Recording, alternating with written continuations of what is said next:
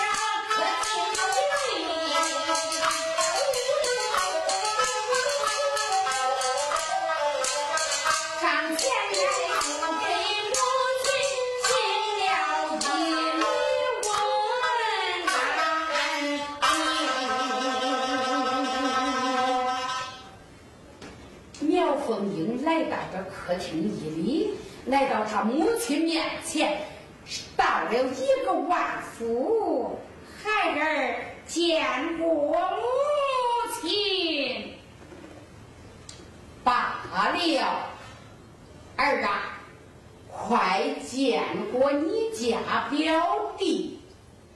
这时候，苗小姐苗凤英一吱声儿，抿着个小嘴儿，睁着个杏眼儿，就在这客厅里石溜石溜石溜了两圈儿。哎呀，我说娘啊娘啊，你糊涂了！这客厅一里都是坐的女子，哪有俺那表弟呀？这杨宗英可是聪明啊！杨宗英这时候起身上前来，行了一礼：“表弟见过表姐。”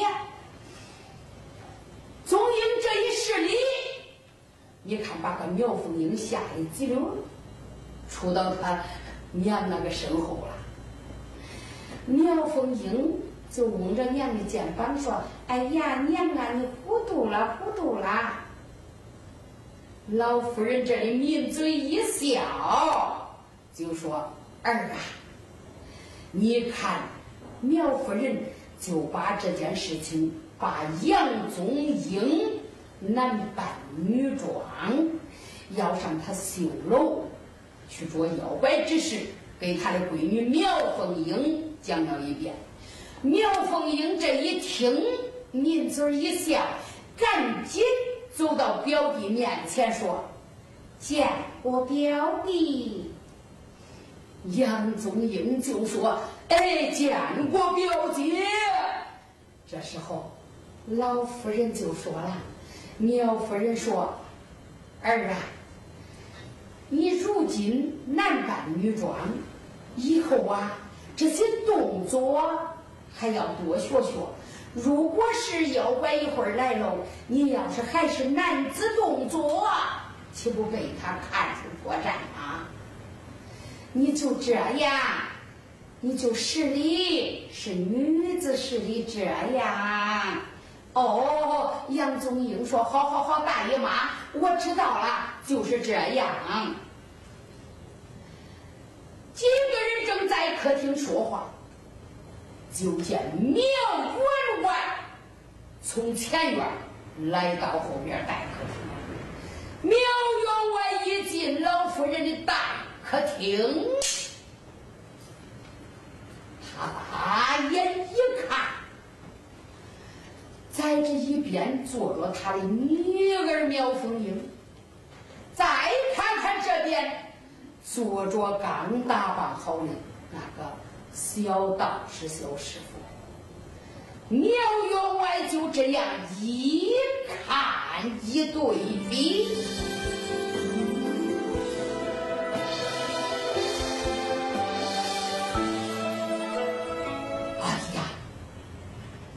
他两个活像是一对双生姐妹呀！这时候，老夫人就走上前来。把这如此这般这般如此的事情，都给苗员外说了一遍。苗员外这一听，心中大喜呀。为啥呀苗老员外大半辈子了，就这一个宝贝闺女，没有儿子。如今这外甥来了，哎呀呀呀！这可是个大喜事呀！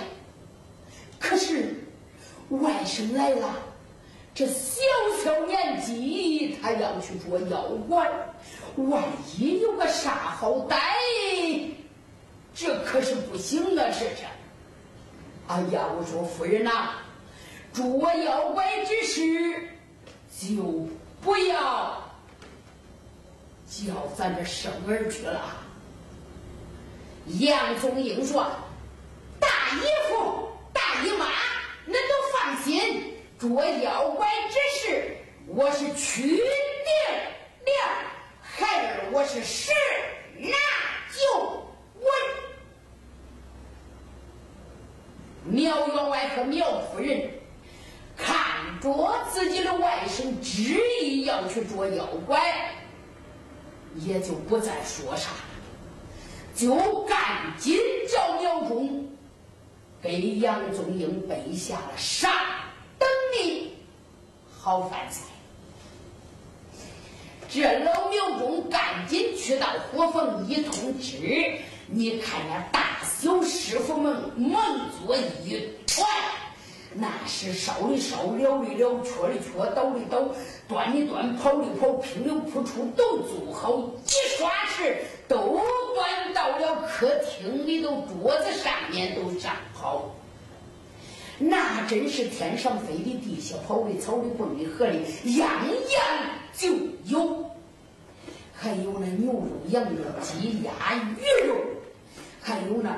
虎心豹胆龙心凤肝人参汤都端上来了，哎呀，那真是香气扑鼻呀！老员外又另外叫伙食们加了另一种菜，又加了个七碟子八碗裘十三，那中间加个猛一窜。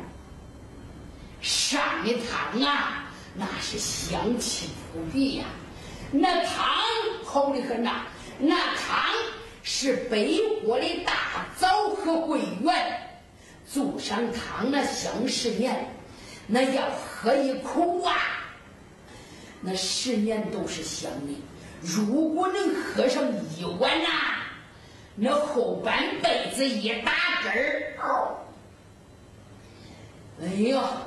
那都带那香味哎呀，杨宗英一看这么多好吃的呀，他也不客气了，冷吞虎咽一会儿，他就吃饱了。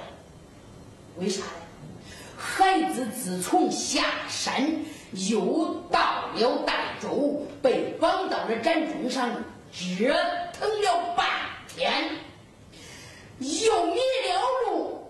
来到苗府，那肚里早都叽里咕噜噜乱叫了。你想想，他不就叽里咣当吃饱了，吃饱了喝足了。这时候啊，这天已经黑下来了。